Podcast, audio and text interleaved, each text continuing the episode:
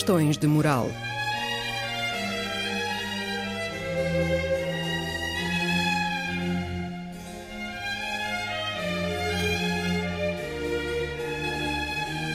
Escrito e apresentado por Joel Costa.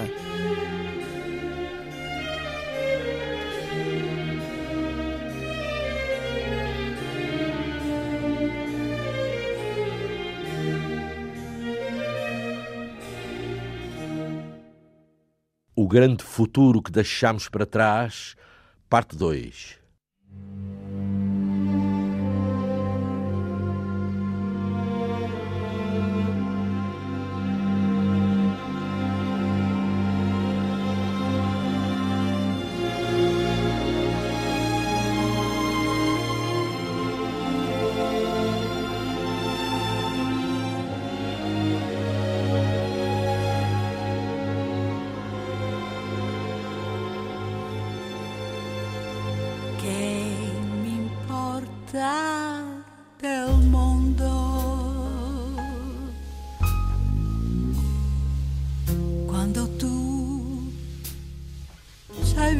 Vicino a me, io non chiedo più niente al cielo se mi lascia te. Alguma vez invejaste algum dos teus colegas? Sim, muitas vezes. Olha, invejei Leonardo Cortese quando estava na academia. Ele fazia furor em papéis.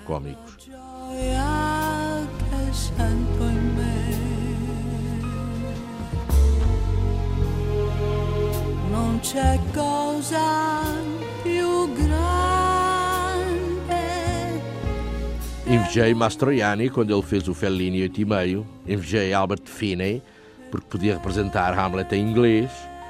Invejei em geral os colegas ingleses e americanos por causa daquela língua universal que lhes proporciona todo aquele mercado de trabalho. Amore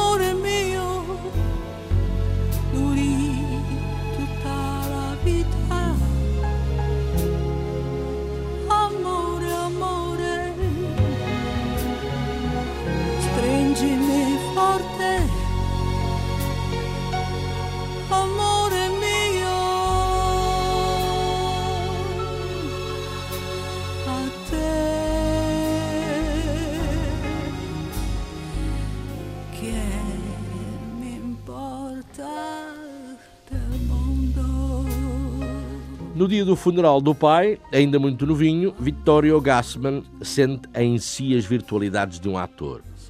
Estava impecável, fato azul marinho na primeira fila, atrás das flores. Sentia-se alvo de todos os olhares. Era uma das vedetas principais da cerimónia. Observava as reações dos outros. O seu ego cindia-se docemente.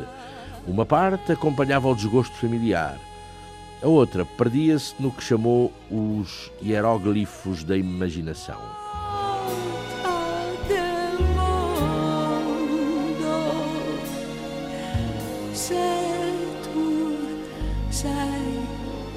me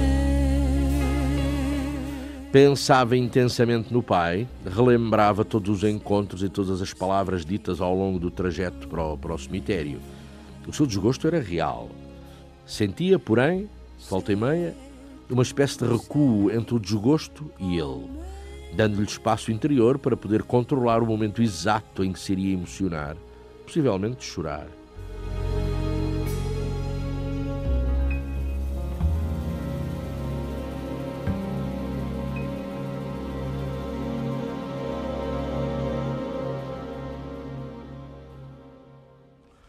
Estava inscrito na Faculdade de Direito e diz-lhe assim a mãe: "Ah, frequentando a faculdade não quer dizer que, tenhas, que sejas obrigado a assistir a todas as aulas. Porquê é que tu não te matriculas na Academia de Arte Dramática? Eu? Para quê? "Ah, sempre recitaste poesias tão bem.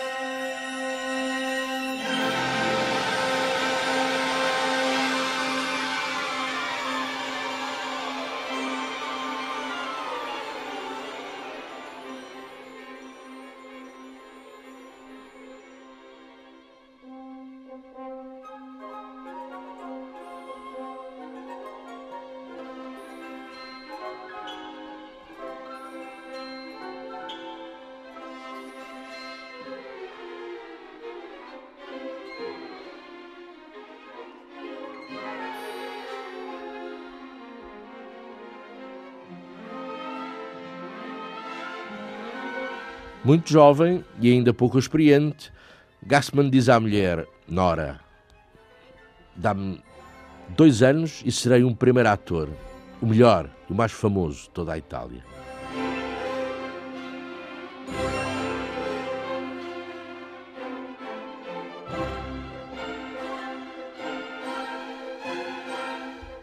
Sempre crítica, Nora arguíra, antes de mais, terás de aprender a sério o ofício. Nunca fizeste Shakespeare, Ibsen, Strindberg, Chekhov. O meu pai, com a tua idade, já, ora, ora, o teu pai, pai dá mais experiência e o teu pai nem aos calcanhares me chega. O teu pai, o teu tio, o teu...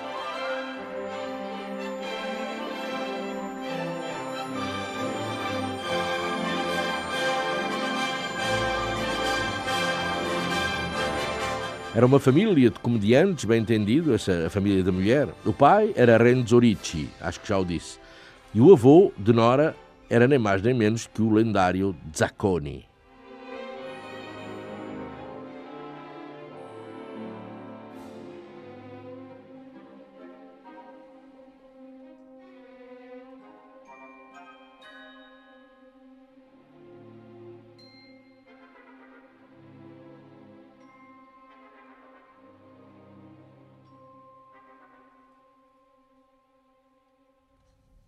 O arquicélebre Zacconi, rei incontestado da cena italiana por muito tempo, ensinou-lhe que um ator nunca o será, senão quando deixar de ter cotovelos e joelhos.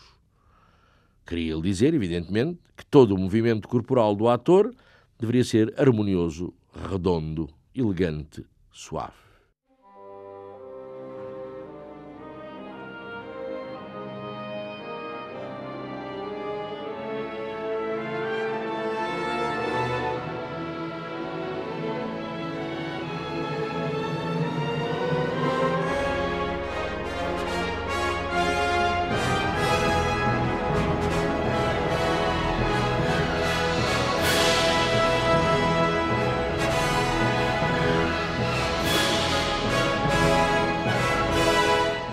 Um ator também não deve ter história pessoal, ou pelo menos uma história pessoal para contar.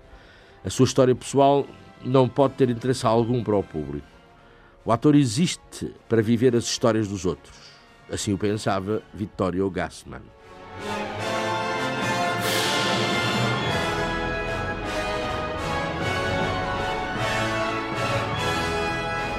O ator era o oficiante de um ritual e a sua autoridade e mistério podiam sofrer prejuízos ao revelar a sua personalidade real. A personalização destrói o simbolismo, a bisbilhotice dá-lhe cabo do carisma.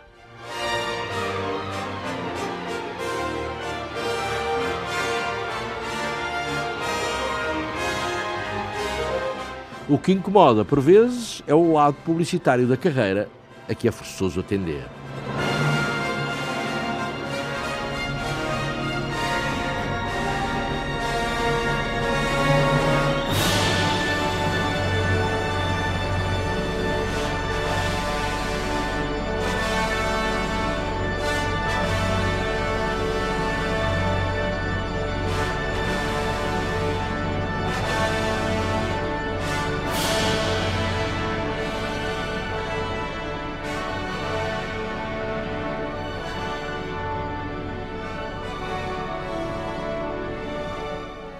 Era mesmo um homem vulgar, Vittorio Gassman, sob vários aspectos, e até por um, mais invulgar talvez do que qualquer outro.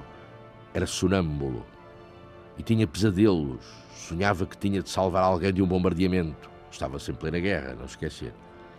E era de um sonambulismo violento que derrubava coisas, partia o que lhe aparecesse pela frente. E vociferava durante a noite uivos, uivos inumanos que acordavam um prédio inteiro.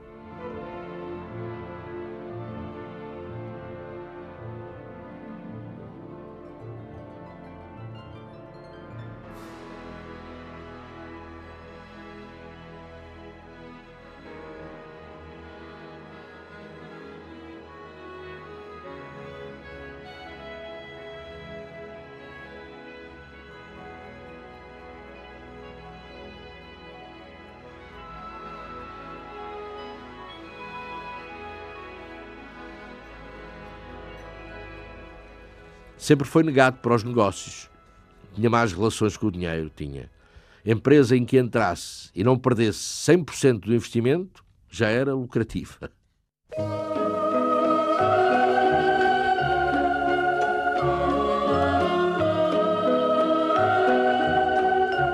Tinha vergonha do dinheiro. O dinheiro era o diabo e a podridão. Um sentimento de culpabilidade acometia-o sempre que tinha de negociar. E, diz ele, com graça, que nos negócios experimentava o mesmo sentimento de culpa que uma pessoa experimenta quando confrontada com um agente da autoridade.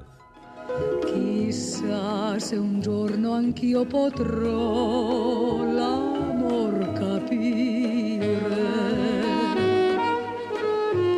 Ma quando tu mi vuoi sfiorar con le tue mani, come l'edera, mi sento a te.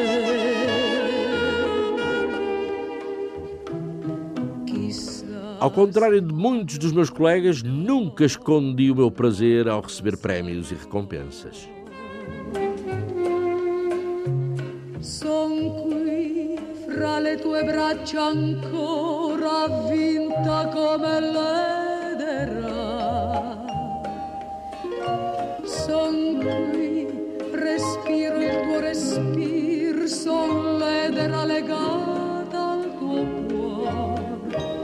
Sono folle di te questa gioventù in un supremo anelito. Voglio offrirti con l'anima. Visconti é um marco na carreira de Gassman. A Estrada do Tabaco é a primeira colaboração. Visconti toca-o com muita força, humana e profissionalmente. O charme de uma nobreza autêntica e o extremo rigor artístico a que não fora habituado nas, naquelas casuísticas companhias de teatro comercial para onde, para onde tinha andado.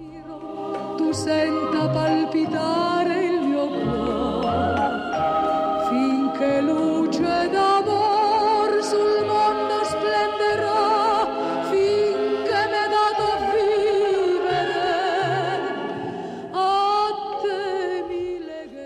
Visconti exigia uma justificação por cada movimento cênico, por cada gesto.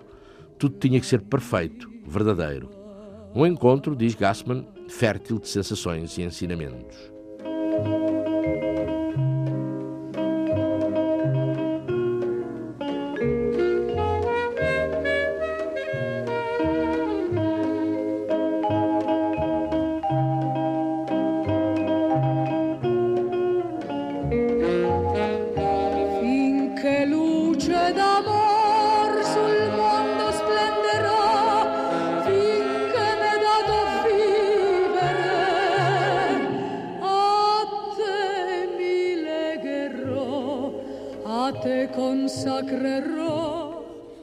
Integra o elenco da célebre montagem shakespeariana de Visconti As You Like It, em italiano, naturalmente, que contou com os decors e guarda-roupa desenhados por Salvador Dali. E a seguir foi Stanley Kowalski, de um elétrico chamado Desejo, de Tennessee Williams. Sentia a sua estrela começar a subir alto no firmamento teatral italiano. Começava a ser visto como a mais séria esperança do novo teatro.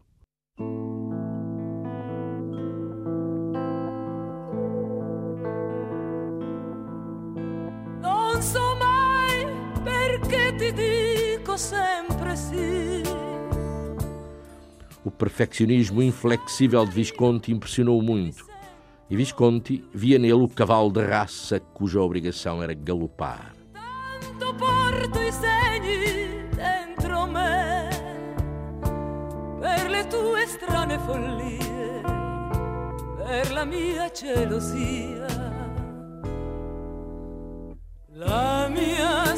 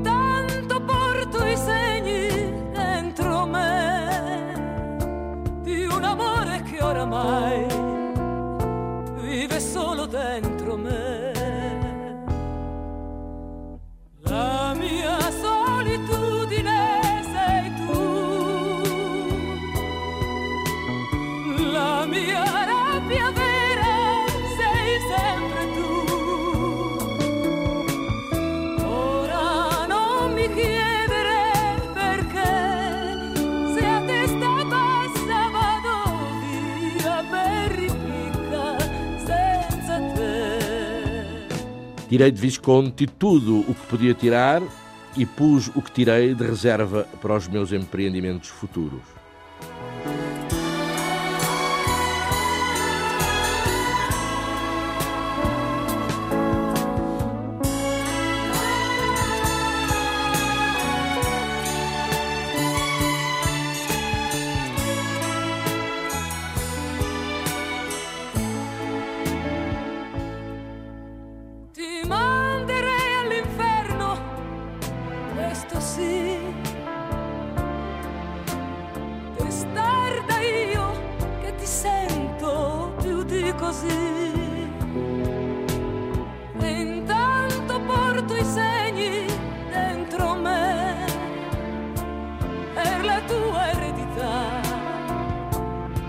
Mia fatalità. La mia solitudine sei tu.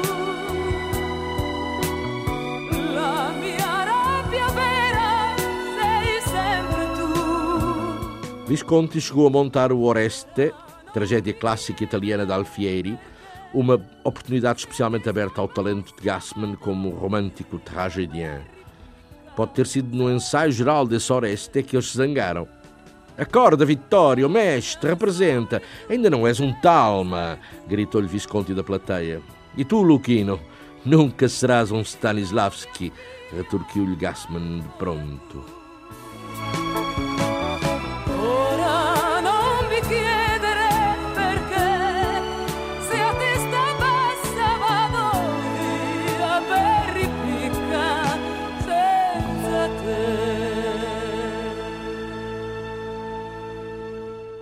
Aos 30 anos achara-se com maturidade para enfrentar o papel de Hamlet. E é interessante que na exata noite de estreia sentira-se como no dia do enterro do pai. Aquele silêncio da plateia, aqueles olhares cravados nele, protagonista de um ritual.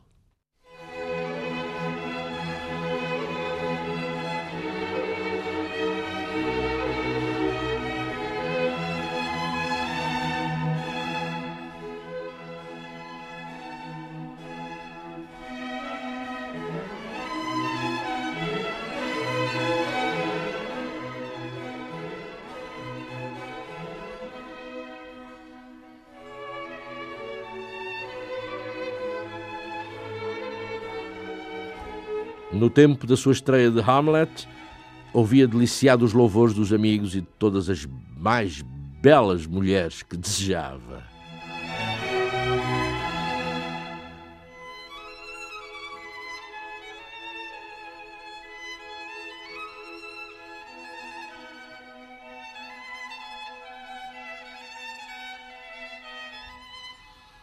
Experimentava uma sensação nova de aristocrático isolamento uma ligação secreta e muito pessoal com as ideias e propósitos da sua personagem, os sonhos, as angústias.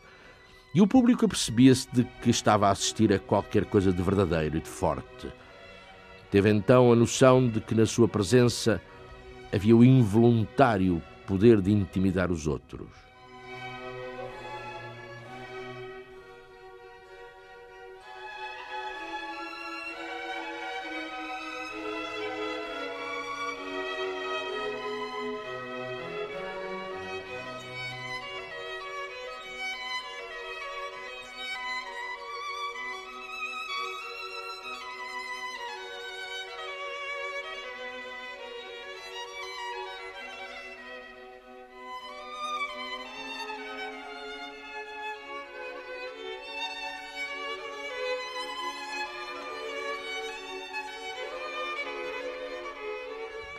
Lembra-se da grande cena de Hamlet com a sua rainha, com a rainha sua mãe, amor, rancor, excesso, intolerância, cumplicidade.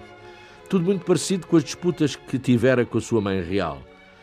Naquele primeiro Hamlet, ele foi tudo o que iria continuar a ser, no palco e na vida e para sempre, ciumento e afetuoso com os amigos, com um quantum de fanatismo, tendência para pactos secretos, mentalidade sectária, sempre exposto sempre causador de desilusões, aterrado perante o abismo cavado entre a utopia e a realidade.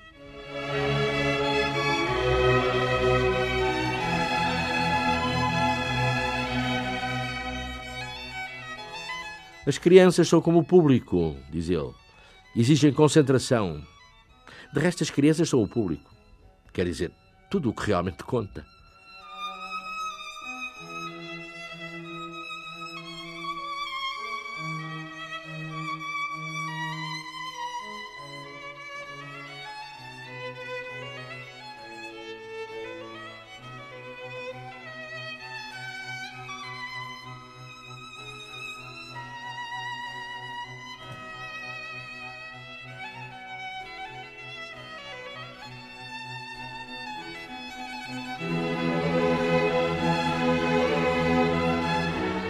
Gassman encarnou no teatro a personagem do grande ator romântico inglês Edmund Keane. E de Keane, segundo Alexandre Dumas, adotou alguns pontos de vista relativos à vida e à representação. Como, por exemplo, o ator não representa para ganhar a vida. O ator representa para poder mentir, para se poder desmentir, para ser o que não é e porque se sente farto de ser aquilo que é. Representa-se porque se é um mentiroso de nascença.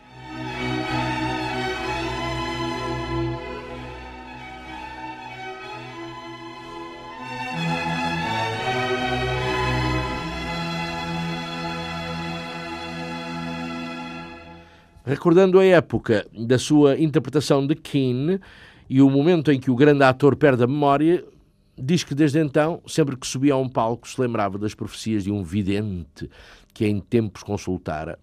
Um dia, aquela excepcional memória dele entraria em eclipse. Obrigado. Novidade.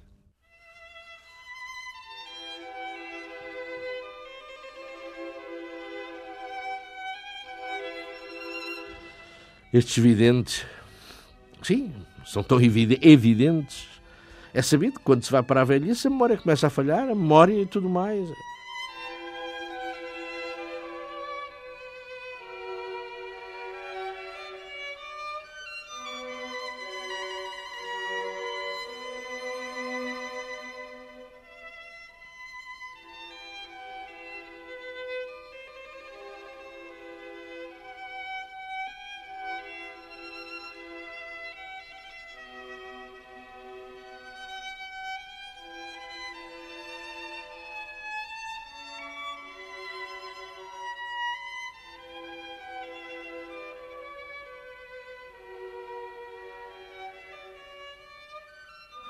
A saga do teatro desmontável e itinerante era um dos grandes sonhos de Vittorio Gassman em busca de um novo público para o teatro.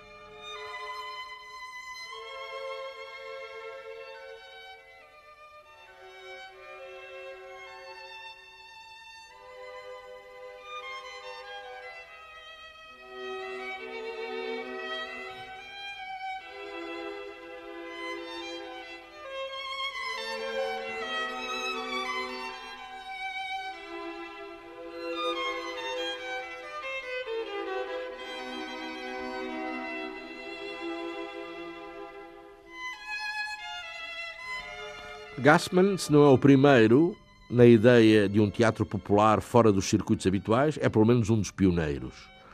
A ideia foi posta em voga nos primeiros anos 60 do século XX por alguns franceses, não erro, Jean Villard, Brechon e outros.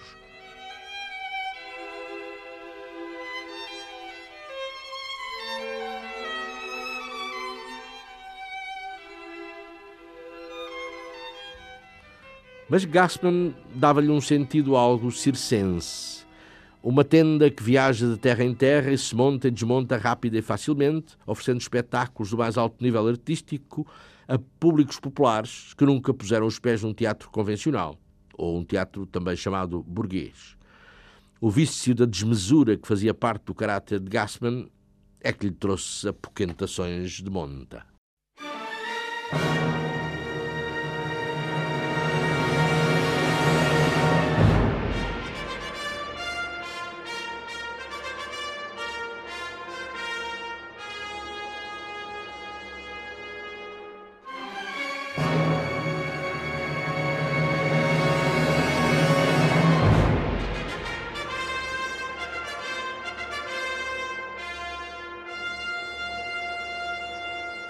Ligou-se a um fulano chamado Giuseppe Erba, que tinha tido a ideia maluca de importar de Espanha uma enorme baleia morta e com ela tinha corrido toda a Itália a mostrá-la. Tinha ganho muito dinheiro. Loucura e gigantismo. O tal Erba era o homem que convinha a Gassman. Desta vez não seria uma baleia, seria uma monumental sala de teatro desmontável.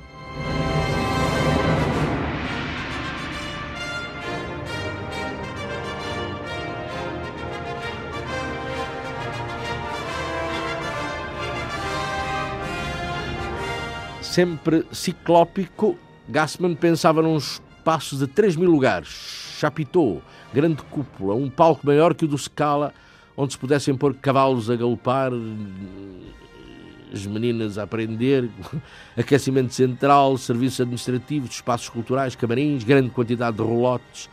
Um arquiteto napolitano inventara um sistema de estruturas de aço que lhe convinha e houve reuniões, conversas, olhavam para mim como se olha para um louco. E contratou-se uma empresa especializada e passou-se à execução material da obra. Estariam, estreariam em Roma nos princípios de um fevereiro com uma tragédia histórica de Manzoni.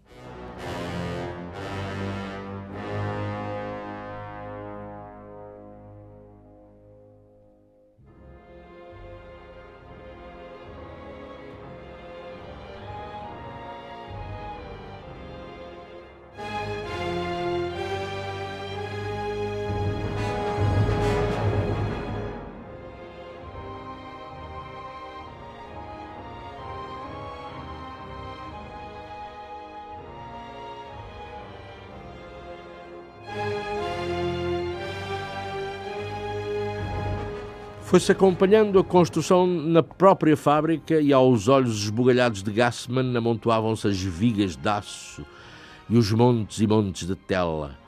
A imprensa, intrigada, começava a falar do caso.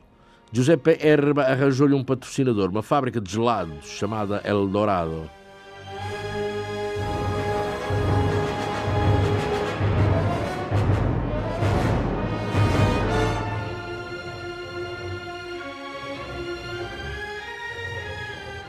Os primeiros caminhões chegam à Vila Borghese, descarregam, partem, voltam, descarregam, partem, tornam a voltar, tornam a descarregar, tornam a partir.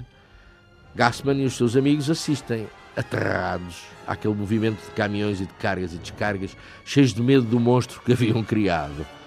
Tudo aquilo, segundo o caderno de encargos, deveria ser montado em 48 horas.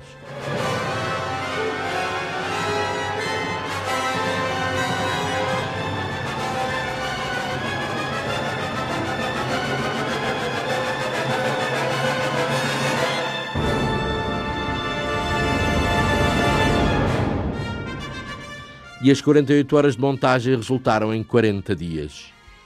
Alguém, olhando para a cúpula, se lembrou da construção da Basílica de São Pedro.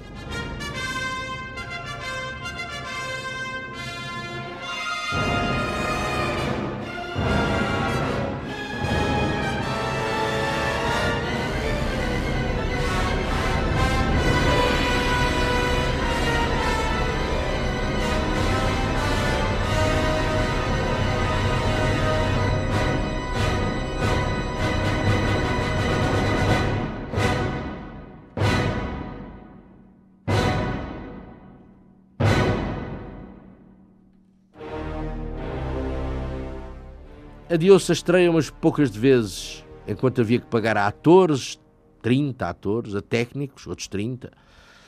Estreia marcada para março, um março que foi o mais chuvoso e tempestuoso que os romanos se lembravam. Por três vezes o vento levou as coberturas plásticas e a cúpula, e por três vezes, dias e noites consecutivos de trabalho, foi preciso remontar tudo à força de braço e de gruas. Estava ali o teatro popular italiano.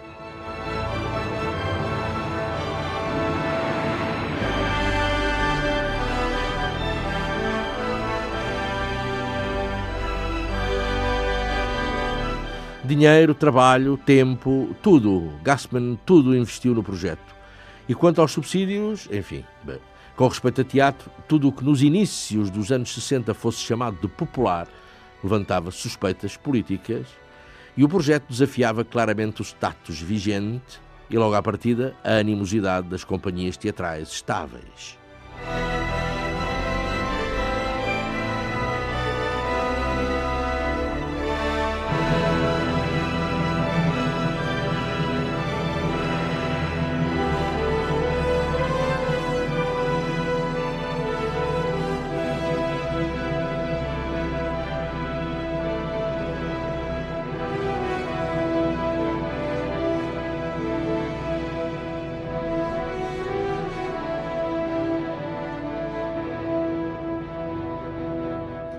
Subsídio escasso, ensaios dia e noite, seis cavalos a galopar em cena, sequências de batalha, incontáveis figurantes, cuja massa não se movia segundo os desejos de Gassman, dando lugar a cenas canalhas de cólera que deixavam as mais famosas cenas de cólera teatral italiana, as de Visconti, a um canto.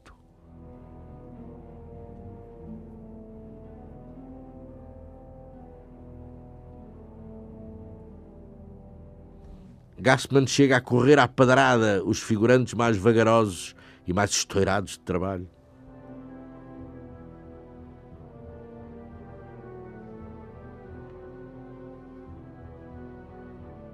E foi a estreia. Memorável. 5 milhões de receita.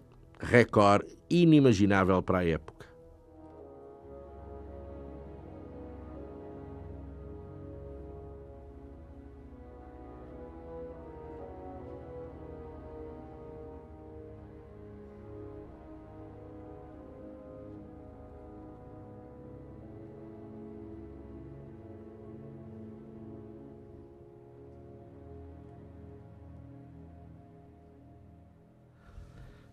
Mais tarde, o Chapiteau vem a sofrer atentados e sabotagens várias, incluindo tentativas de incêndio, além das demolidoras críticas da imprensa de direita, mas sempre com casas cheias.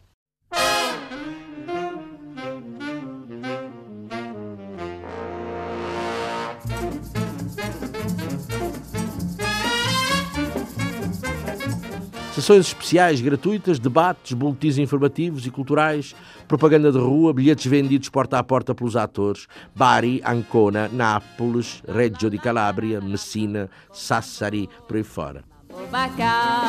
Mambo, mambo, la la la la la la mambo, mambo, mambo mambo, mambo.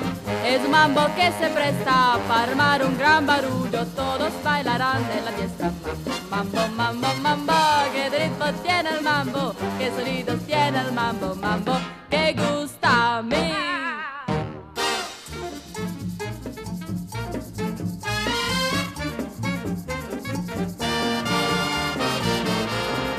Os repórteres esperavam Gassman à saída dos artistas. Para desespero dele, não era o projeto do teatro popular que interessava aos repórteres e as perguntas eram do género que sentira ele ao beijar Gina Lolo Brígida ou qual era a sua canção preferida. Não era isso o que importava, rebatia ele. O que importava era o número de jovens operários e empregados que se conquistavam para a poesia, para a tragédia em verso. E só o tempo diria da importância daquele esforço de divulgação cultural. Era essa a mais alta questão de moral para Victório Gassman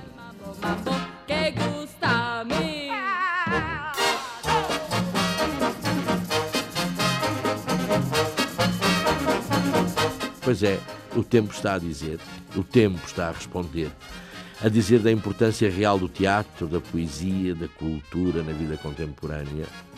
Quanta? Muita? Pouca? Assim assim? Nenhuma?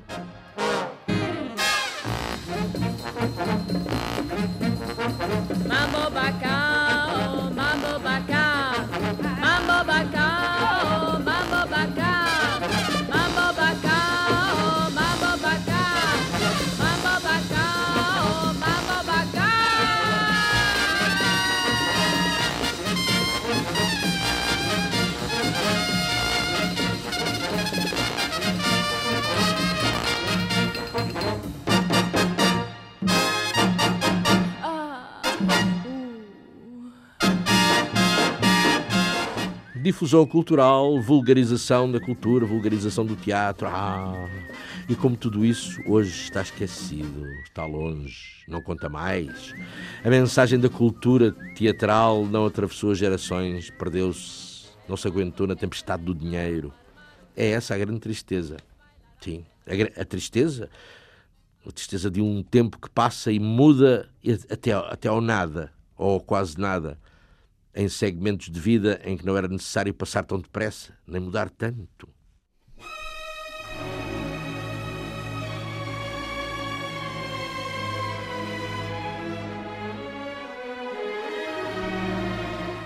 Por falar nisso, no tempo ingrato que passa muito depressa, às vezes, já velho, Gassman mostrava aos filhos as coleções de fotografias da sua vida e da sua carreira, vida que foi toda ela de êxitos no cinema e no teatro, os filhos não ligavam meia.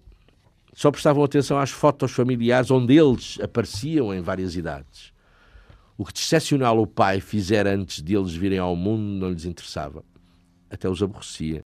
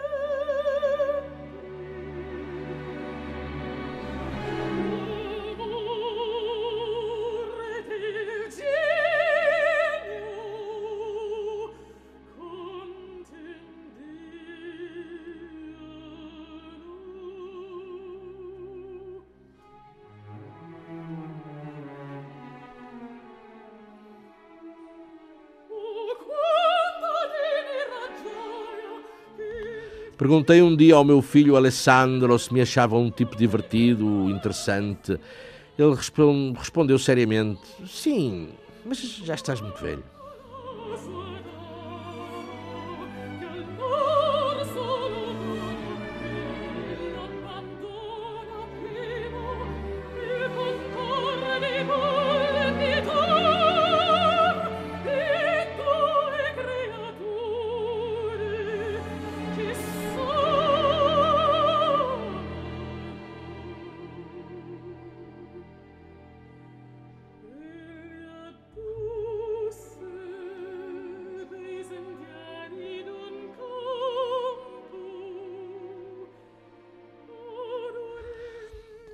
Observando o seu filho Alessandro, apercebe-se que Alessandro mudava de namorada todos os 15 dias.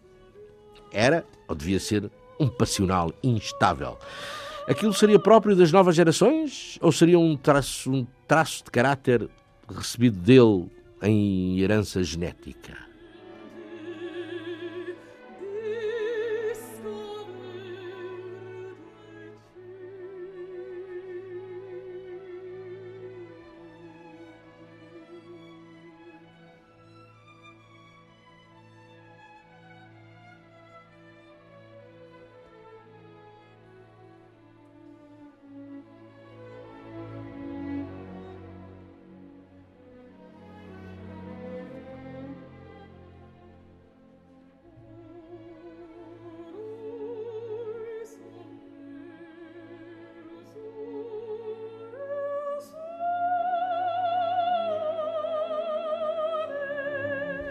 Alessandro também mentia. Mentia com toda a naturalidade. Como ele, Gassman. Mentia por hábito e a propósito das coisas mais fúteis.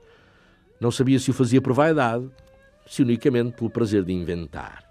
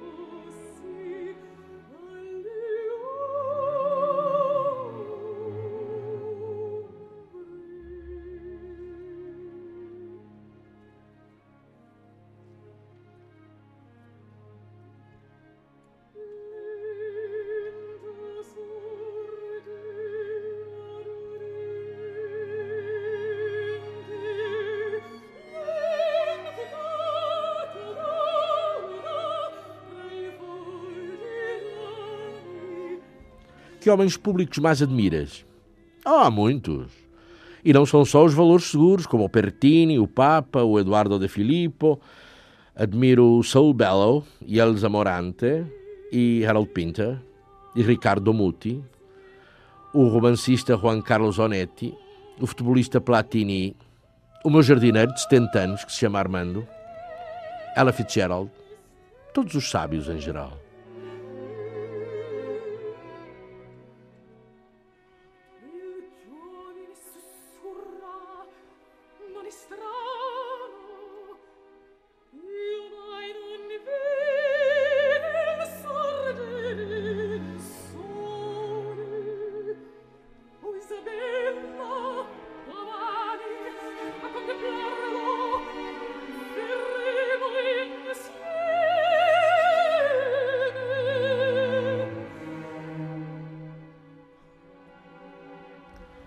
Vittorio Gassman sentia-se nas suas sete quintas ao escrever as memórias que tenho estado a frequentar. Estava velho, sentia-se em baixo, e ao escrever até engordou uns quilitos. A mulher bem lhe dizia que a escrita autobiográfica substitui o tratamento psicanalítico. E além disso, é mais barato, claro.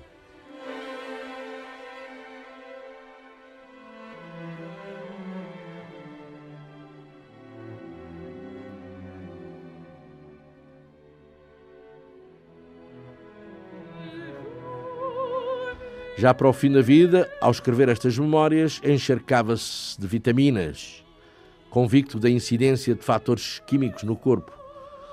A desmesura sempre o atraíra, e se o médico lhe prescrevesse dois comprimidos por dia, ele, de certeza, tomaria cinco.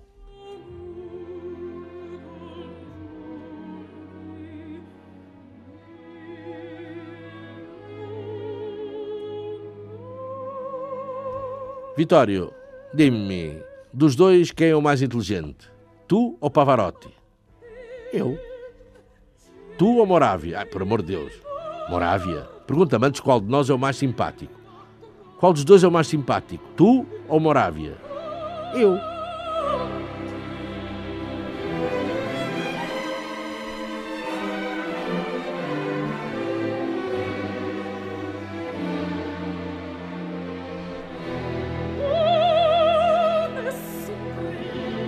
Há coisas de que te arrependes de não ter feito? Há. Ah, não ter posto no devido lugar Peter O'Toole e Richard Burton, uma noite, no Teatro Antigo de Taormina.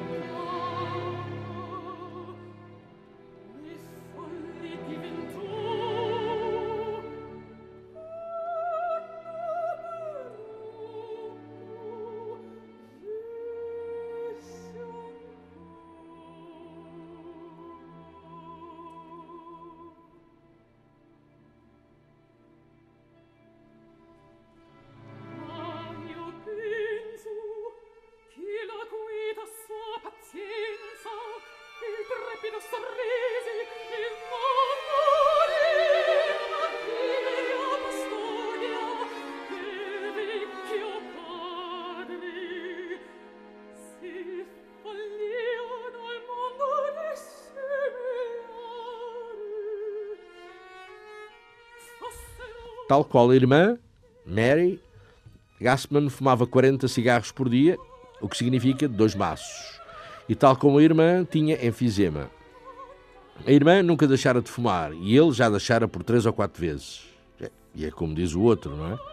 Deixar de fumar é a coisa mais fácil que há, está à vista. Gassman deixou por três ou quatro vezes.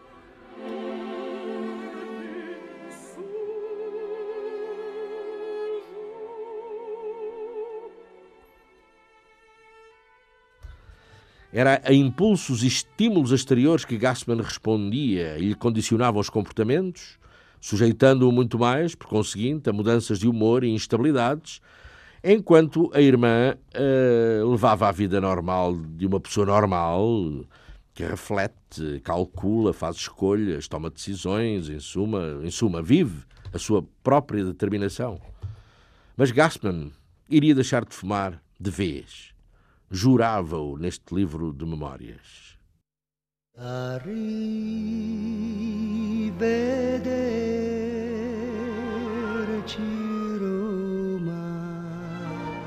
E foi em honra de seu filho pequenino, Jacopo, que um Gassman já 60 ou 70 e sempre grande fumador, deixou de fumar.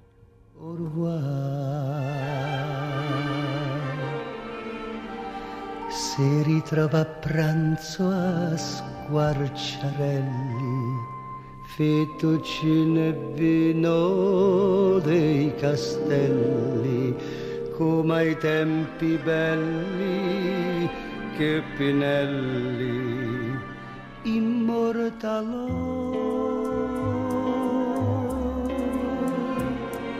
a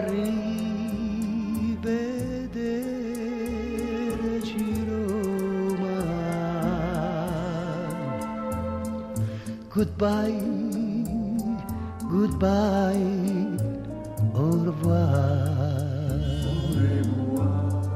Se rivede a spasso in carrozzella e ripensa a quella ciumachella Nas horas mais sombrias, deixando de lado o meu gosto pelas soluções excessivas, imaginava estratégias simplificadas de vida, viver numa pensão familiar respeitável, desfazer-me de todos os objetos inúteis, vender tudo o que tenho e tomar de espaço uma tabacaria. Goodbye. Goodbye.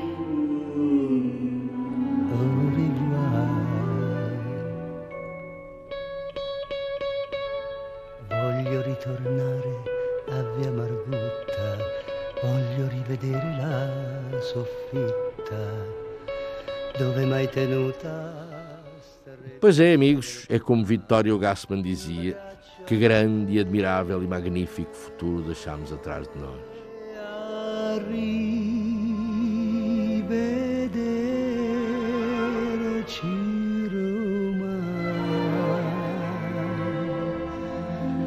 non so scordarti più.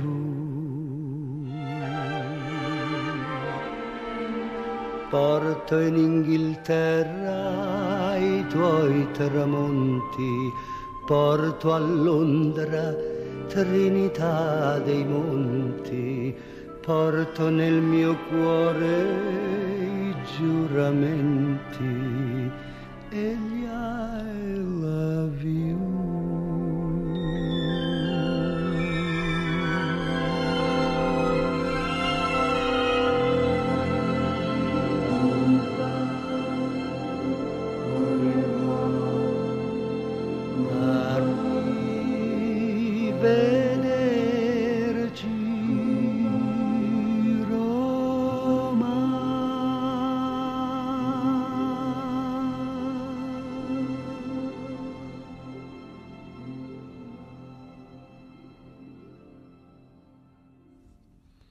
Ana Almeida Dias e Cristina do Carmo acham, acham cínico eu, estando as coisas como estão, desejar a todos um bom ano?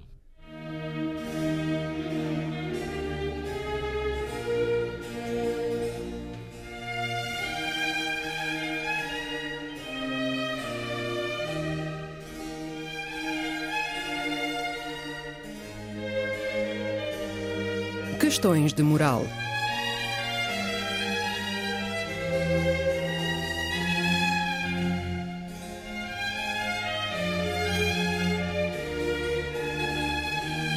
Escrito e apresentado por Joel Costa.